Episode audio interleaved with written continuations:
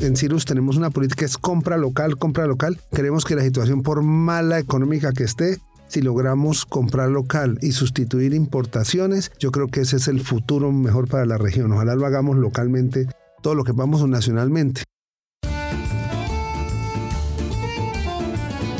Así es. Hoy vamos a hablar de pizza y también de panzerotti. Esta comida tradicional italiana presente en Santander gracias a la visión y al trabajo de Rafael Mendoza, un empresario que fundó Cirus Pizza desde hace más de 32 años y que está cautivando el paladar de todos sus comensales amantes de esta comida. La compañía cuenta con cinco restaurantes en Bucaramanga y en San Gil, nueve franquicias donde se incluyen Bogotá, Barranca Bermeja, Cúcuta y Piedecuesta. En su menú siempre está presente la innovación. Han incursionado en el mundo de las ensaladas y la cocina saludable. También hace una gran labor social entregando mercados y comidas a los menos favorecidos. Rafael Mendoza quiere unir al sector de restaurantes en Santander creando una oferta de valor para fortalecer el departamento como un destino turístico a partir de su oferta gastronómica. La apuesta para los siguientes años es llegar a sus comensales con el apoyo de la tecnología. Hola, soy Alejandro Guzmán, periodista y subgerente de innovación de vanguardia, y sean todos bienvenidos, o mejor, benvenuto. Este es directamente el podcast de la Cámara de Comercio de Bucaramanga. Bienvenidos a Directamente, un podcast creado por la Cámara de Comercio de Bucaramanga para hablar con empresarios y expertos sobre emprendimiento, innovación, internacionalización y transformación digital para que sus experiencias y recomendaciones te impulsen a crecer. También nos puedes escuchar y acceder a más contenidos ingresando a www.cámaradirecta.com slash actualidad empresarial.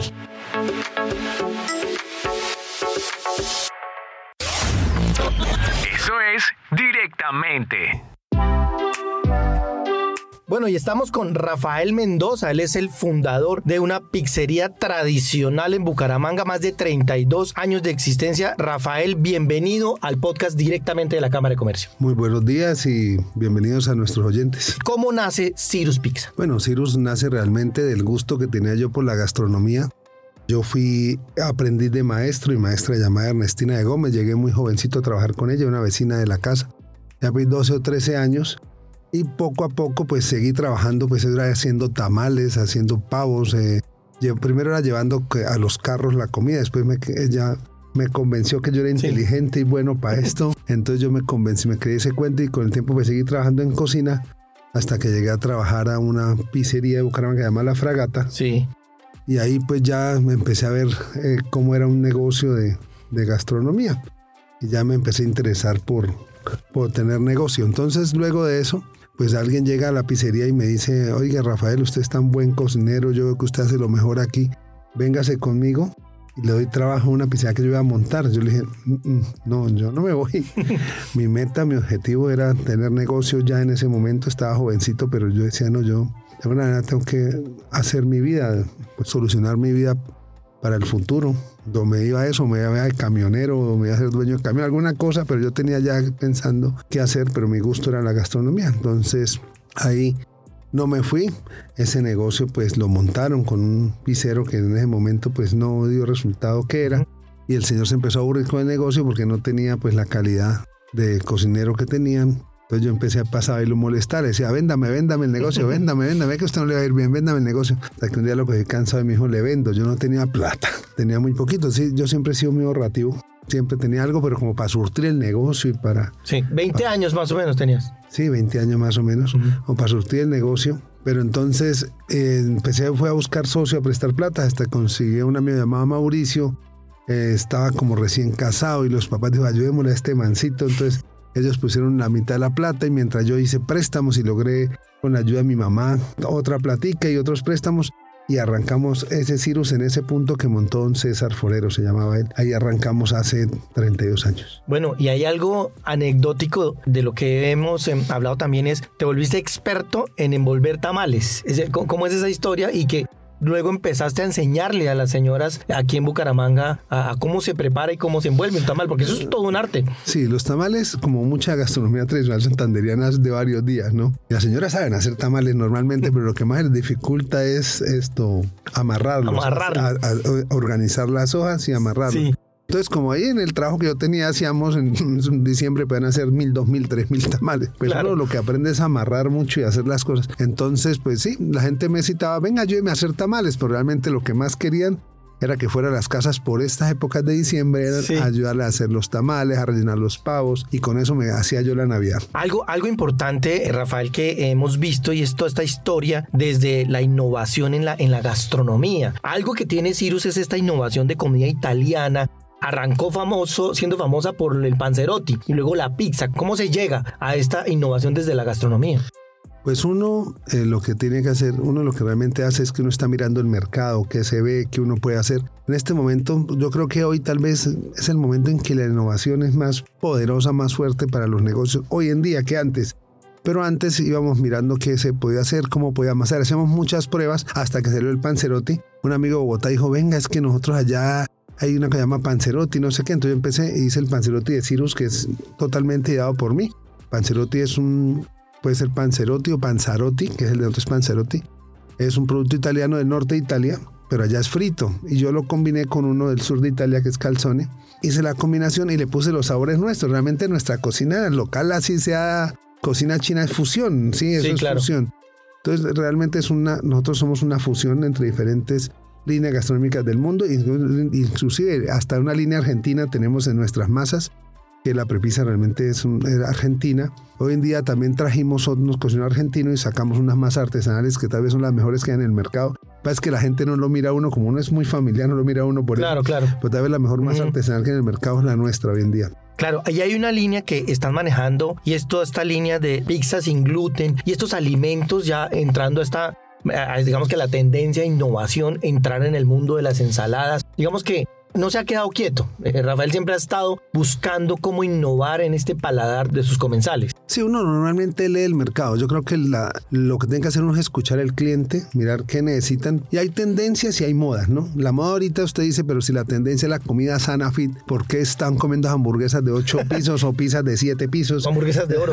sí, hamburguesas de oro. ¿Por qué si eso no es fit? Entonces, ah, no, es que esa es la moda, pero la tendencia, no, uno más o menos quiere mantenerse en la tendencia. La tendencia dice, tiene que ser uno vegetariano o las enfermedades que están molestando a tanto la gente. Ahí sacan cosas. Normalmente esas cosas no funcionan. Lo que pizzas, eh, ponqués sin azúcar, lo sacan, hacen una inversión en investigación y todo. Nosotros lo hemos hecho varias veces y nos ha tocado retirar los productos porque aunque es la tendencia y eso va a funcionar algún día, eso no, no tiene mucha venta y terminamos perdiendo mucha plata con eso. Entonces vuelven, los monta, vuelven, los monta. Ahorita vamos a volver a montar nuevamente las piedras sin gluten, pero eso son como acomodándonos para siempre tenerlas sin que nos dé pérdida. Claro, pero si es, es una línea de innovación y algo que hablábamos también es todo el tema de slow ¿Cómo es ese concepto internacional y cómo lo están aplicando ustedes aquí ya directamente en, la cadena de productos que, con los que ustedes eh, trabajan? La gente cree que slow food es como lo contrario, comida rápida. No, realmente no es comer despacio sino es conocer dónde está comprando usted. Entonces, quién es el agricultor que hace, que siembra el tomate, quién es el productor de los quesos, de dónde viene la leche. Es realmente como conocer quién es nuestro proveedor y resaltar ese proveedor y, conocer dónde está la comunidad que nos trae el alimento a la ciudad y resaltar esa comunidad del alimento. Adicionalmente, en Cirrus tenemos una política que es compra local, compra local. Queremos que la situación, por mala económica que esté, si logramos comprar local y sustituir importaciones, yo creo que ese es el futuro mejor para la región. Ojalá lo hagamos localmente todo lo que vamos nacionalmente. Eso es parte del slow food, ¿no? Es conocer quién es, dónde está el alimento, quién lo cultiva y de dónde viene y tener toda la trazabilidad de nuestros cultivadores. Eso es directamente.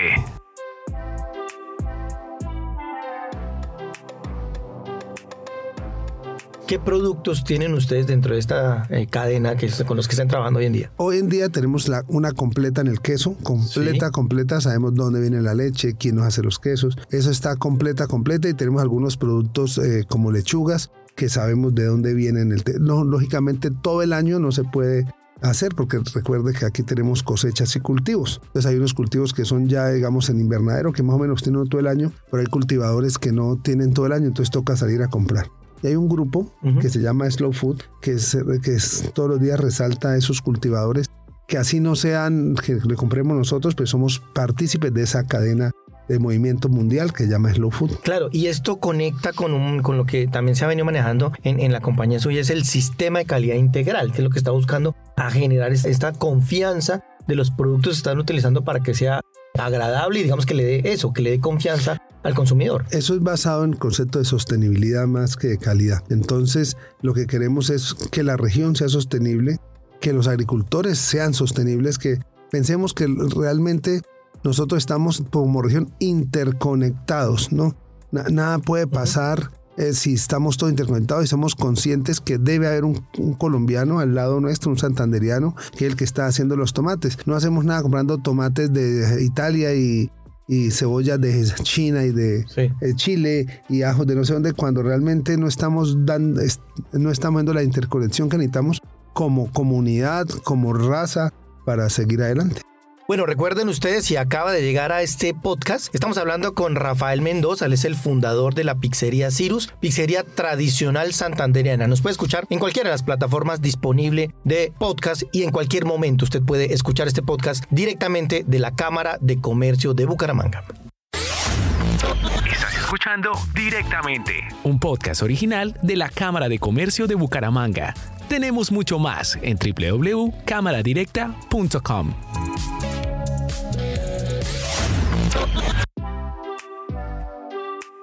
Rafael, hay un concepto que usted ha venido eh, hablando y es que se dice que el 42% de las personas que van a hacer un viaje, que van a escoger su destino de viaje, lo hacen por la gastronomía. ¿Cómo es ese concepto? Y usted también se ha dado a conocer por fortalecer esa, ese valor que tiene la gastronomía en la región y que va de la mano con un turismo que se puede llamar turismo gastronómico. Sí, señor. Resulta que si usted está comparando, en, en los estudios está que cuando usted está comparando su próximo destino, usted dice, voy para Medellín, voy para Santander, voy para la costa. Está comparando el 42% de esa decisión pesa la gastronomía.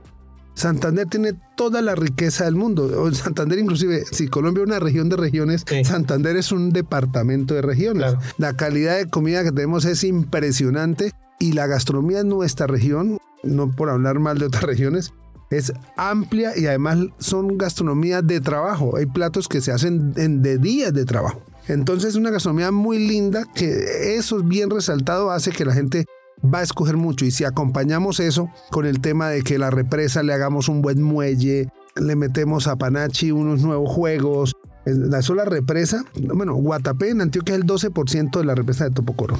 Y aquí la represa tiene hasta playas. hoy me enteré que había un puma en la represa nadando. Sí, eso es la noticia la, vanguardia, por supuesto. La vanguardia.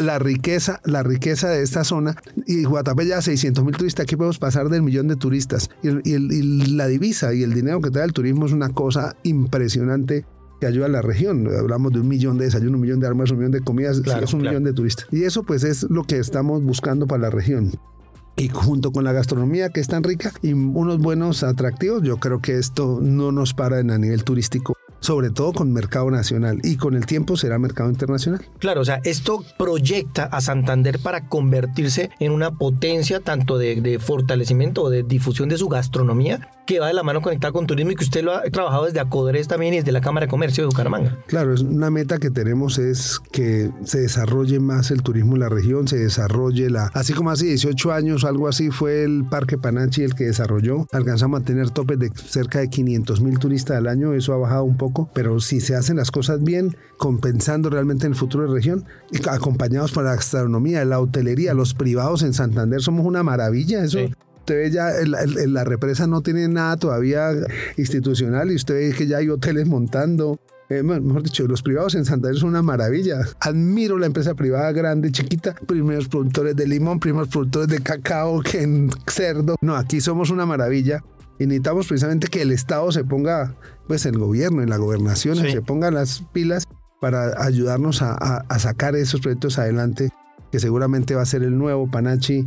Y si fortalecemos Panachi, eso va, a ser imparables en turismo. Bueno, ¿cuál es ese, esa primera, digamos, recomendación para estos empresarios que ya están organizados y que se proyecten hacia esa, esa visión que usted tiene y o que les ha dado a conocer de, de fortalecer Santander como una región turística de la mano con la gastronomía? Bueno, primero pues seguir insistiendo y pidiendo, nosotros los privados no podemos hacer todo, pero entre todos unidos insistiendo a los gobiernos departamentales que, que por favor desarrollen ese tema, que haya que lo que haya que hacer lo hagan, porque es, es, es, la facilidad que tenemos. Los privados ya van avanzando y miren, ya hay hoteles, como usted puede ver ahí, miren la Mesa de los Santos, y todo es todo desarrollo privado. El que está atrasado son los gobiernos. Bueno, y desde los empresarios mismos, ya digamos que sí, es el papel del gobierno y lo que se viene a manejar, pero desde los empresarios, debe tener ese empresario para para unirse, para ver ese, dar ese valor agregado y, potencializar la región. El mejor ejemplo lo hacemos en la Asociación de Restaurantes. Somos una asociación supremamente grande, cero egoísta. Eh, hemos hecho cosas gigantes que increíblemente, ¿qué somos? Es simplemente entender que somos los empresarios en general. Somos un grupo de personas más o menos con los mismos problemas. Nosotros entendimos como restaurante que no vamos a pelear con un restaurante o con el otro, sino simplemente somos los mismos y que la gente va a girar entre nosotros. El señor que viene en un hotel Chicamocha, otro va al hotel tal, que en el restaurante Mercagano, otro va a donde Líbar, donde va a Cirus, a donde va a Lechona Don Lucho y así, claro. y así va girando por los mismos restaurantes. Entonces somos un grupo muy unido y hemos llegado hasta hacer ahorita lo que es, increíble lo que les voy a contar. Una noticia increíble para la región. Nos unimos para hacer una empresa digital. Estamos buscando la independencia digital que dicen que los santandereanos no se unen, no, estamos unidos. Dijimos, la gente no va a echar para atrás, la gente no va a volver a llamar al 100% por teléfono, la gente va a tener, eh, la, gente va a tener todavía eh, va, a ir a pedir todo digital. Claro, ya, ya todo se, se, se, movió al teléfono, al smartphone. Claro, y están enamorados de eso y nadie lo saca de eso. Entonces nosotros los restantes dijimos, no, pues unámonos, es una cosa, un reto muy grande de miles de millones.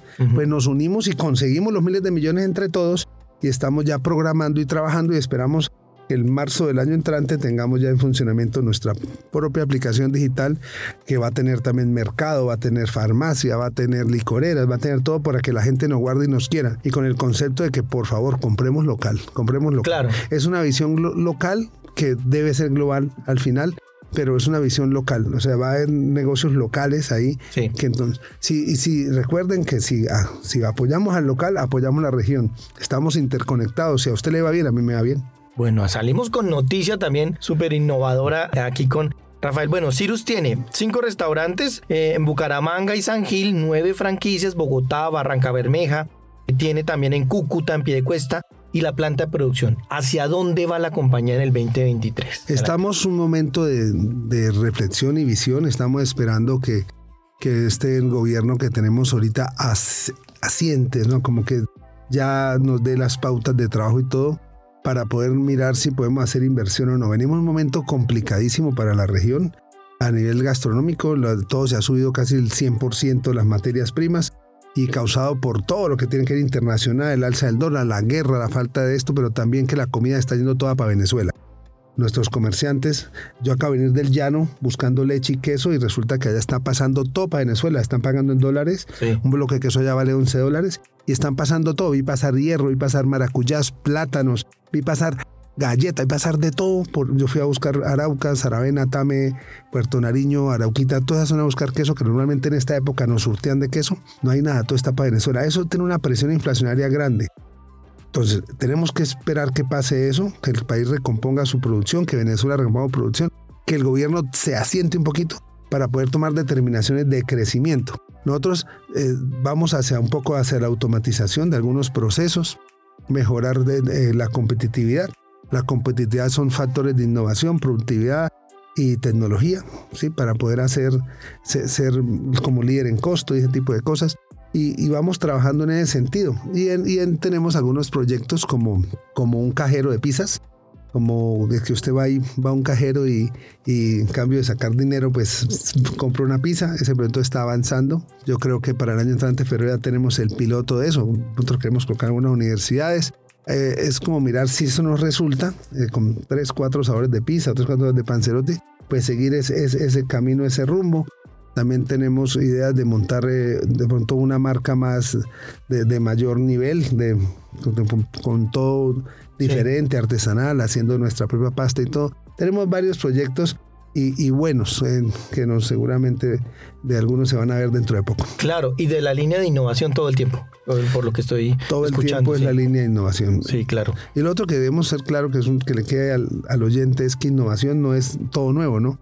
A veces toca hacer las cosas como se hacían antes, eso es innovación también pues este año ha sido un año que hemos tenido buenas ventas, pero las utilidades no se ven y está todo el sector gastronómico. Y como pueden ver, todo el mundo hace mercado, no estoy diciendo mentiras a nadie, ¿no? Sí, claro. Pues Rafael, ¿cuál es la receta ideal para el éxito? La primera receta para el que está emprendedor pequeñito es, primero, tener un foco, no desviarse del foco. Los muchachos hoy en día ellos con tanta motivación que tienen y tanto golpeteo de información se desenfocan muy fácil, es poner el foco y ese es mi foco, allá debo llegar, es la meta. Poner un paso a paso que es como una escalerita, entonces alegrarse cada vez que sube la primera escalerita, la segunda, son pasitos que tienen que ser cumplibles, ¿no? Que es como, bueno, voy a mejorar esto, voy a hacer esto. Y, y sin perder el foco. Si pasan y no pierden el foco, el, el, éxito es obligatorio. Porque el problema es que no puede perder el foco. Lógicamente las cosas cambian, hay que reorientarse, pero sin perder el foco. Es, es, es un consejo y tratar de, mirar y ver cosas. Yo le pido a Dios mucho ver cosas donde otros no ven. Entonces creo que es el otro concepto. No, no dar todo por sentado, no dar todo por seguro, sino muestre, será que aquí, muestre, será que acá. Y escuchar muchísimo al cliente. Escuchar al cliente. Yo creo que esa es, es la base para el éxito. No hay ninguna otra. Y para allá el empresario que está ya andando, no olviden la tecnología. Toca entrar a la tecnología porque la tecnología va avanzando, la gente la está asumiendo, los jóvenes, y nos va, a, nos, va a envejecer el cliente y ahí es donde tenemos el problema. Pues Rafael Mendoza, fundador de Cirus Tradicional en Bucaramanga, en Santander. Muchísimas gracias por acompañarnos en este podcast de Directamente de la Cámara. No, gracias por tenerme en cuenta y lo que necesiten con muchísimo gusto. Nosotros somos personas de servicio y estamos a su servicio.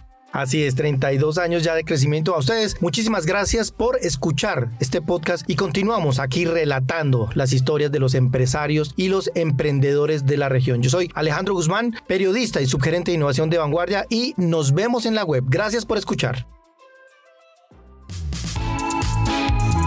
Directamente es un podcast original de la Cámara de Comercio de Bucaramanga, producido por Vanguardia.